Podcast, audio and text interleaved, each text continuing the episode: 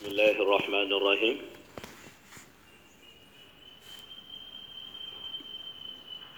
الحمد لله رب العالمين.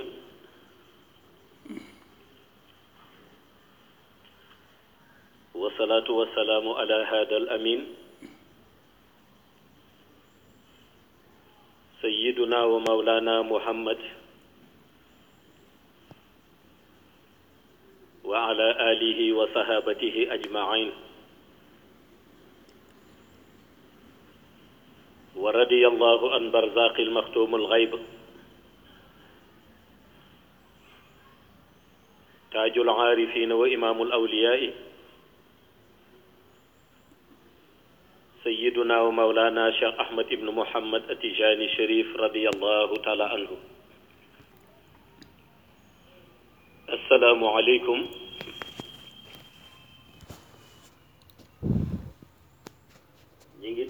di ziyaare mbokk yu tedd yépp. Nous vous adressons nos nobles ziyaras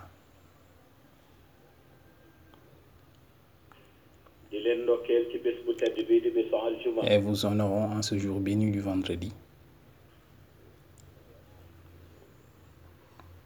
waaye dellu di sant yàlla. Tout en rendant grâce à Allah, moom mi nu may nu fekke may nu nu tal. Qui nous a donné vie pour que nous puissions assister à de tels moments.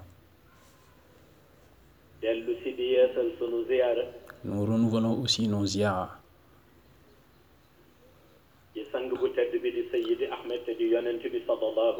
sallam. À l'endroit du noble maître, le prophète Seydi Ahmed, paix et salut sur lui, par qui? Tout ce qu'Allah octroie comme bienfait à la Ummah, à la communauté musulmane, passe par sa baraka.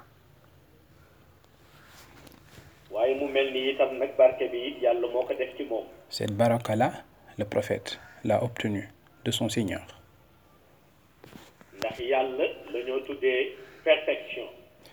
En effet,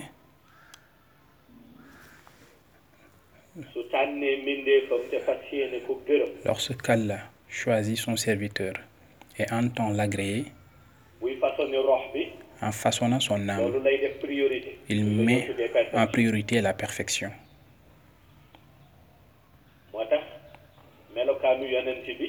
C'est d'ailleurs la raison pour laquelle la noblesse de caractère du prophète précède sa naissance, parce qu'Allah a choisi le prophète il y a bien longtemps façonné roxam ci façon boo xam ni moo gën a taaru. Et a façonné son âme et sa lumière. Waaye aussi façon De la plus belle des manières. boo xam ni moo gën a taaru. Su ko defee bu demee ba gane àdduna moom yonent bi C'est ainsi qu'à la naissance du prophète,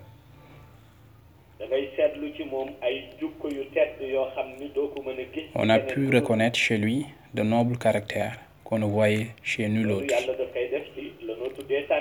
Allah procède souvent ainsi avec euh, ses choisis. Pour ce qui est du reste, rek le serviteur doit essayer de suivre l'exemple du prophète.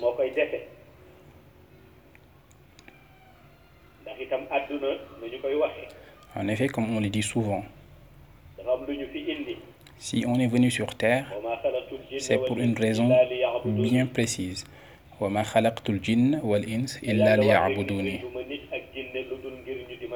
Allah a dit, je n'ai créé les djinns et les humains que pour qu'ils m'adorent.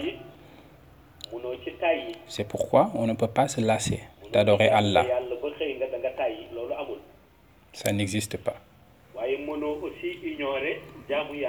On ne peut non plus pas ignorer l'adoration d'Allah. Parce que c'est la raison d'être de notre venue sur terre. C'est la raison pour laquelle j'ai dit que passer sa jeunesse en adorant Allah ne consiste pas à faire un sacrifice, mais c'est juste faire son devoir.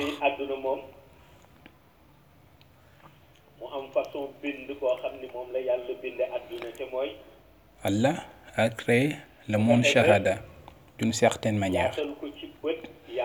Et a fait en sorte que le monde shahada soit conçu comme vaste par l'œil humain, mais aussi par l'esprit humain, qui le considère comme un endroit très vaste, car l'être humain peut se déplacer d'un pays à un autre en prenant l'avion, par exemple. Mais Allah a dit que, quelle que soit la grandeur ou l'immensité de la terre, et à l'esprit que je ne vous ai pas créé comme ça et vous ai laissé ainsi. Vous serez ramené à moi. Et c'est une réalité.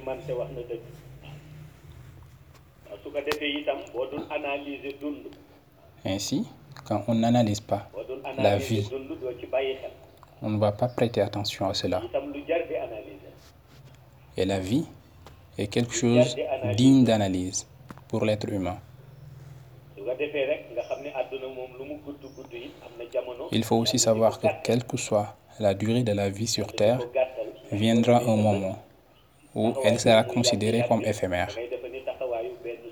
En effet, au jour du jugement dernier, on aura l'impression qu'on a passé sur Terre qu'une matinée ou qu'un soir.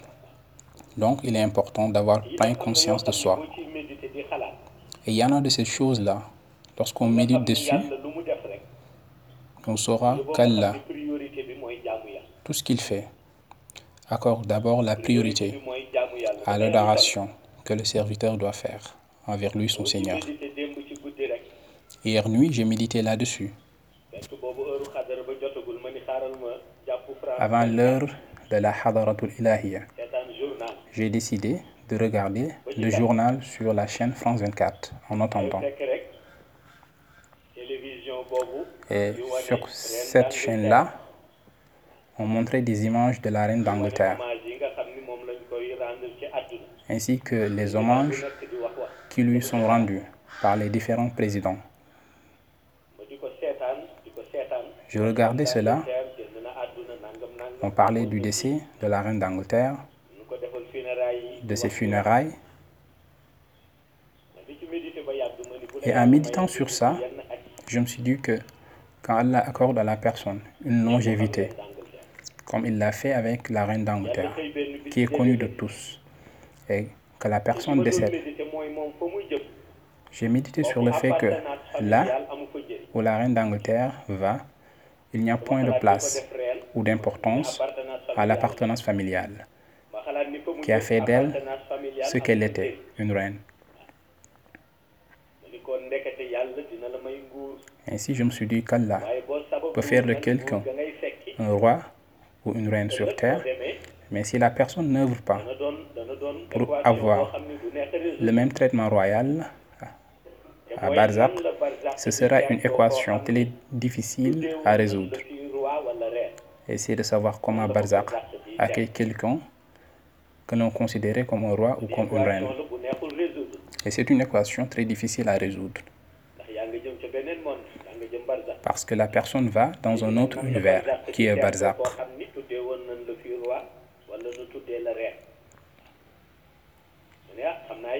Et Allah, lorsqu'il a demandé au prophète de résoudre cette équation, il lui a dit que quand Barzak accueille qui que ce soit, une seule chose est prise en compte. C'est le cœur pur.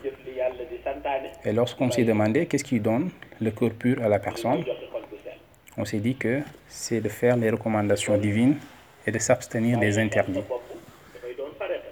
Il est donc très important d'avoir pleine conscience en soi. En effet, les élus d'Allah ont l'habitude de dire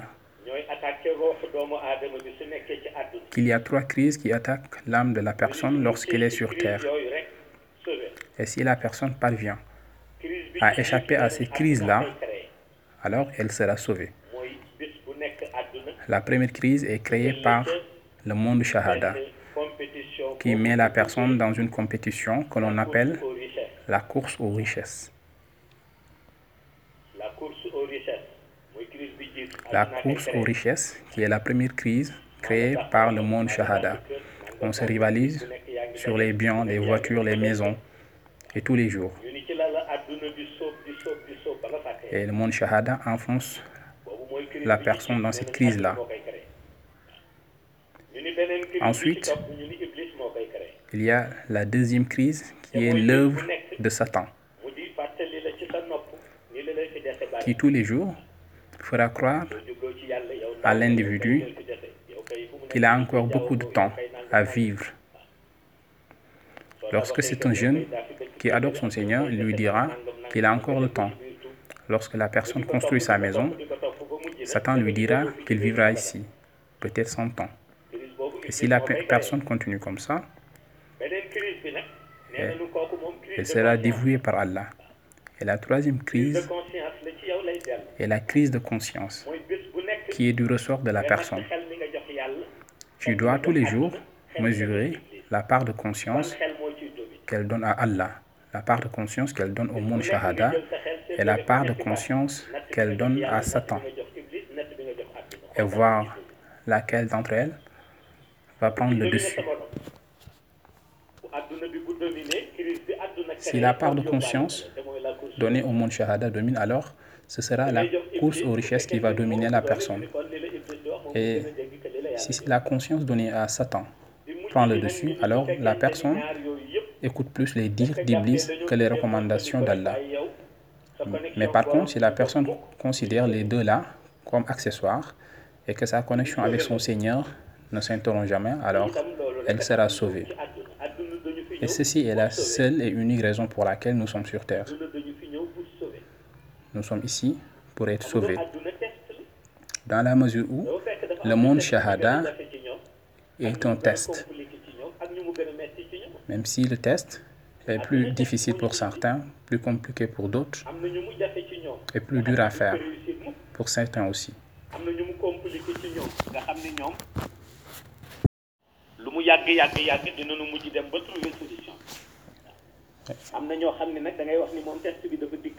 Il y en a pour qui, quelle que soit la durée de l'épreuve, finiront par trouver une solution. Il y en a pour qui l'échec sera définitif. Il y en a pour qui ils seront confrontés à des échecs répétitifs jusqu'au jour de leur décès. La vie sur Terre est donc un test qui a commencé depuis Adam alayhi salam. Quand Allah l'a amené sur Terre avec Sayyidatuna Hawa, Allah leur a dit, vu que vous êtes sortis du jardin de luxe, alors venez faire un test pour voir si vous allez pouvoir rejoindre le jardin ou pas. Mais si vous réussissez au test, je vous amènerai dans un jardin bien plus luxueux. Et il s'agit de Al-Jannah al-Aliyin. Ainsi, il y aura des personnes qui réussiront. Il y en aura aussi qui échoueront à ce test-là. N'eût été pour être sauvé, Allah n'allait amener personne sur terre. Et chacun saura si le test qu'il doit faire est difficile, compliqué, s'il réussira ou pas.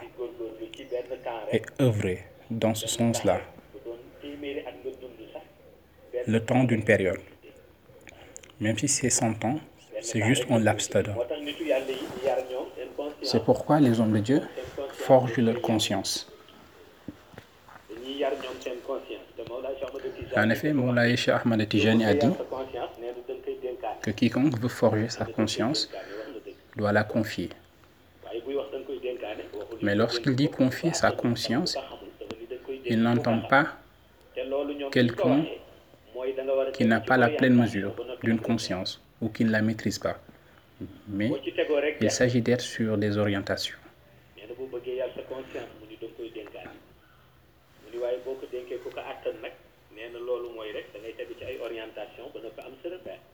mais aussi avoir des repères. Et ceci, c'est avoir un guide spirituel digne de ce nom.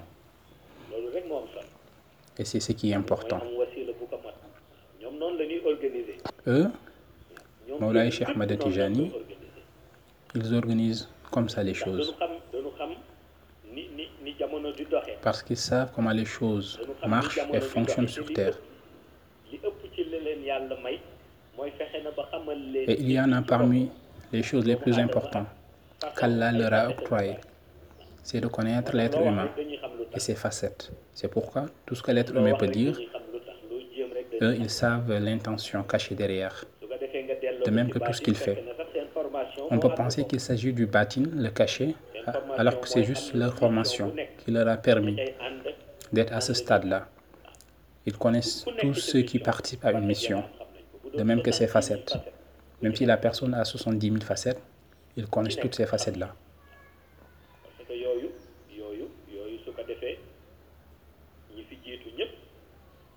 En effet,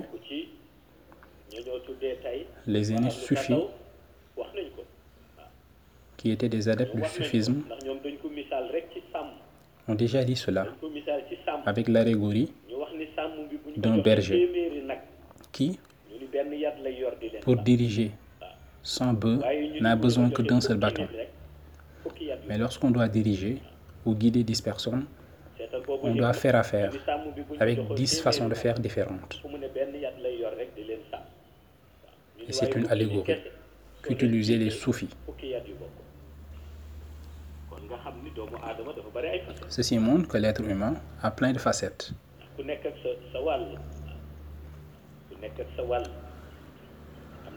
La raison à cela, c'est qu'il y en a qui sont prêts à endurer la difficulté lorsqu'ils sont dans une mission. Il y en a qui ne sont pas prêts pour cela. Il y en a qui, lorsqu'ils sont dans une mission, c'est pour amener leur expertise. Il y en a, c'est pour être placé. Il y en a, c'est pour être vu. Et il y en a qui ne sont pas intéressés par le fait d'être vus ou non par les autres. C'est la raison pour laquelle, lorsqu'on veut satisfaire tout le monde, sa mission sera en retard. Il faut juste essayer de satisfaire celui qui nous a confié la mission. Cela veut dire respecter les orientations et les directives.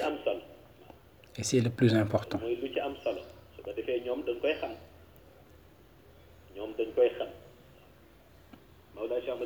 Maulaya Cheikh Ahmad Tijani a dit que si le prophète a réussi la mission qu'Allah lui a confiée, c'est qu'il a dit ce qu'Allah lui a demandé de dire. Et s'est arrêté là. Et je lui dis qu'il n'aurait pas pu faire autrement parce qu'Allah a dit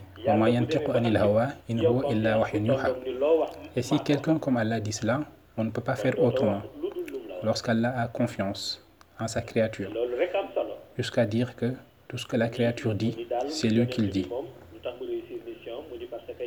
C'est ainsi ce qui a permis au prophète de réussir sa mission. Il a véhiculé le message qu'il a reçu d'Allah. Et c'est le plus important dans ce cadre-là. Et c'est aussi ce qui aide un missionnaire.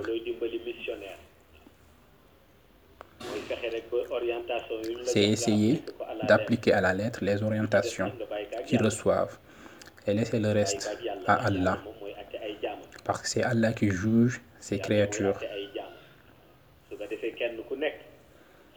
Et chacun rendra compte de son dossier qui lui suffira entièrement. Et Allah vérifiera le dossier selon sa volonté.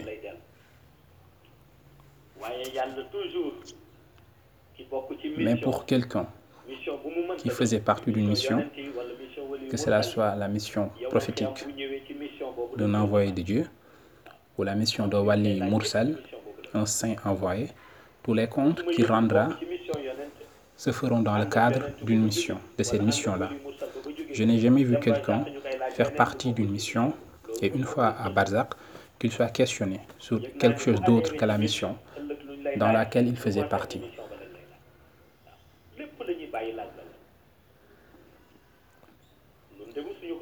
Ça, on l'a jamais vu. On n'a jamais vu un missionnaire faisant partie d'une mission prophétique ou d'un wali mursal être questionné sur des choses d'autres comme par exemple son champ ou la maison qu'il avait achetée ou des choses du genre. Tout sur quoi il est questionné, c'est son engagement et sa volonté dans la mission. Et lorsqu'on ne fait pas partie d'une mission, c'est la raison pour laquelle le jugement prendra du temps. Parce que la personne sera questionnée sur tout. En effet, c'est la réalité au niveau de rêve.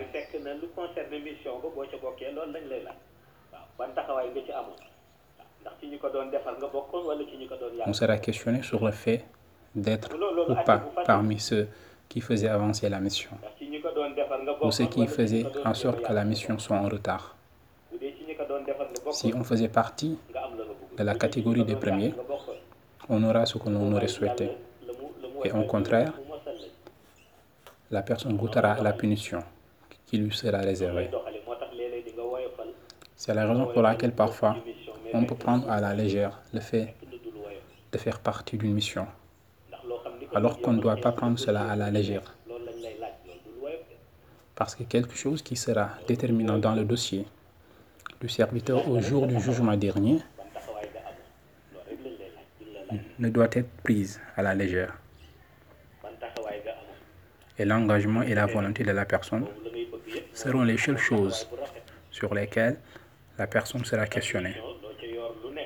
C'est la raison pour laquelle, quelle que soit la responsabilité qu'on a dans une mission, il faut savoir que ceci est notre présent, mais c'est aussi notre futur. Et le prophète avait l'habitude de rappeler cela à ses compagnons. Il les rappelait le sens de la responsabilité, qui est très lourde. Même si beaucoup de personnes prennent les responsabilités qui lui sont confiées ou qui leur sont confiées à la légère. Il y en a même qui vont jusqu'à compétir ou jusqu'à se disputer des responsabilités. Par exemple, l'imam qui officie la prière a une lourde responsabilité, de même que le président de la République, de même que quelqu'un qui dirige les gens. Et si la personne n'est pas consciente de là,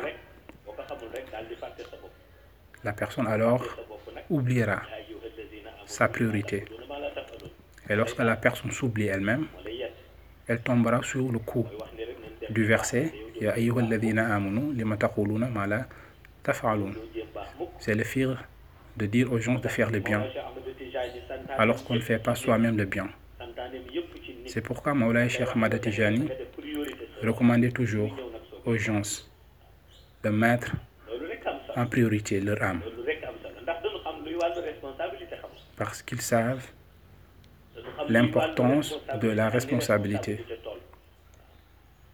et de sa valeur aussi. C'est pourquoi tout ce qui les intéressait dans leur organisation, c'est ceux avec qui ils partagent la même conviction. De même que moi.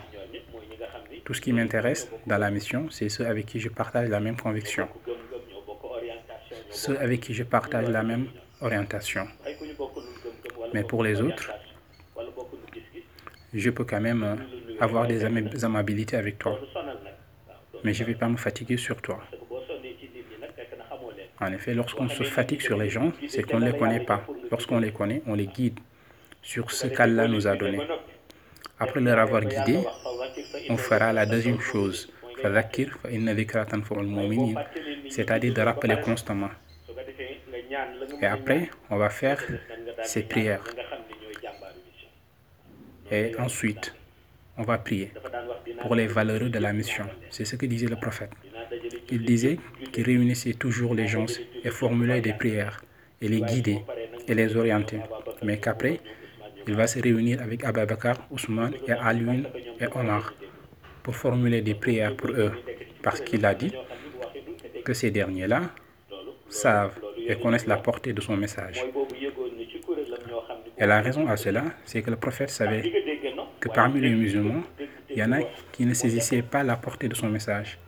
Parce qu'il ne s'agit pas d'entendre avec son oreille, mais d'avoir un entendement spirituel. C'est pourquoi le prophète, paix et sur lui, discutait de tout en public avec les musulmans et les compagnons, à l'exception de la parole divine. Mais à part ça, il recueillait toujours l'avis de ses compagnons pour trouver une solution. Mais pour la parole divine, le prophète la véhicule comme telle et clôt le débat, parce qu'il n'y a point de débat sur le Coran. Et c'est ce que faisait le prophète.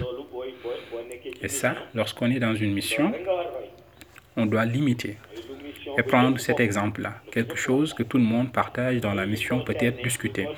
Mais pour ce qui consiste à discuter de la ligne de conduite de la mission, ça, c'est pas possible. Il n'y a pas de discussion possible là-dessus.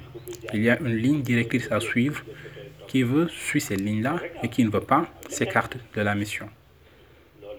Et c'est la réalité valable. Et c'est ce que faisait le prophète. Il discutait avec les sahaba, avec les musulmans, de tout. Lorsqu'il y a un projet de construire quelque chose ou de faire un travail quelconque, et quelqu'un parmi les prophètes où tout le monde pouvait donner son avis. Mais lorsqu'il y a un verset du Coran qui descendait, alors il n'y a plus place à la discussion. Il dit, Allah a dit ceci et il faut l'exécuter. Et c'est ainsi que marche une mission. Tout peut se discuter à l'exception de la ligne de conduite d'une mission. Parce que si on faisait cela, alors là, on aurait des problèmes à avancer dans la mission. Imaginez que je demande à ce qu'on choisisse ensemble la ligne de conduite. Un tel me dira quelque chose, un autre me dira ceci, et un autre me dira quelque chose d'autre. Alors là, je ne saurais même plus quoi faire. Et lorsqu'on écoute 1000 personnes, on risque même d'avoir une dépression à la langue. C'est la raison pour laquelle la ligne de conduite d'une mission doit être respectée à la lettre lorsqu'on fait partie d'une mission, parce qu'elle ne change point. Elle ne change pas. Et c'est ce que j'avais raconté à Thiès, ce que Maulaï Cheikh m'avait dit, que lorsqu'on a une mission, il faut surtout hésiter, éviter plutôt d'être victime de chantage. Parce que lorsque le chantage prend place dans une mission, alors là, risque de ruiner la mission. Et je dis que quiconque accepte qu'on lui fasse chanter, c'est parce qu'Allah ne lui suffit pas. Et Allah l'avait très tôt dit au prophète. Et il lui avait dit La ilaha illahu alayhi tawakkaltu wa huwa. Il avait dit au prophète que si les gens te tournent le dos, alors dire-leur qu'Allah te suffit. Alors là, tu ne seras pas victime de chantage. Qui te dit qu'il ne te donnera pas de l'argent, dis-lui qu'Allah te suffit. Qui te dit qu'il est notable et qu'il te tourne le dos, dis-lui qu'Allah te suffit. Et regardez combien de fois le prophète a été victime de chantage. On lui avait demandé qu'on lui donne les clés de la Kaaba. S'il était intéressé par euh, l'imminence ou qu'on lui donne de l'argent. C'est la raison de son appel. C'est pour avoir de l'argent. Alors on lui donnerait de l'argent et qu'il serait lui-même habilité à distribuer l'argent. On lui a aussi dit que s'il n'était pas saint d'esprit, que les autres, les habitants de la Mecque, allaient amener des guérisseurs pour le soigner, alors que c'est eux-mêmes qui n'étaient pas saints d'esprit. Parce que s'il était saint d'esprit, ou s'ils étaient saints d'esprit, alors ils sauraient qu'Allah a envoyé le prophète et qu'il allait suivre le prophète. C'est la raison pour laquelle le prophète leur a souri. Il leur a dit que personne ne peut l'empêcher de véhiculer son message, qui lui vient d'Allah. Et il a même réussi à les convaincre, jusqu'à ce qu'ils savent qu'il est dans la vérité. Et ensuite, on a empêché les gens à aller vers le prophète, car on leur disait que le prophète les détournait.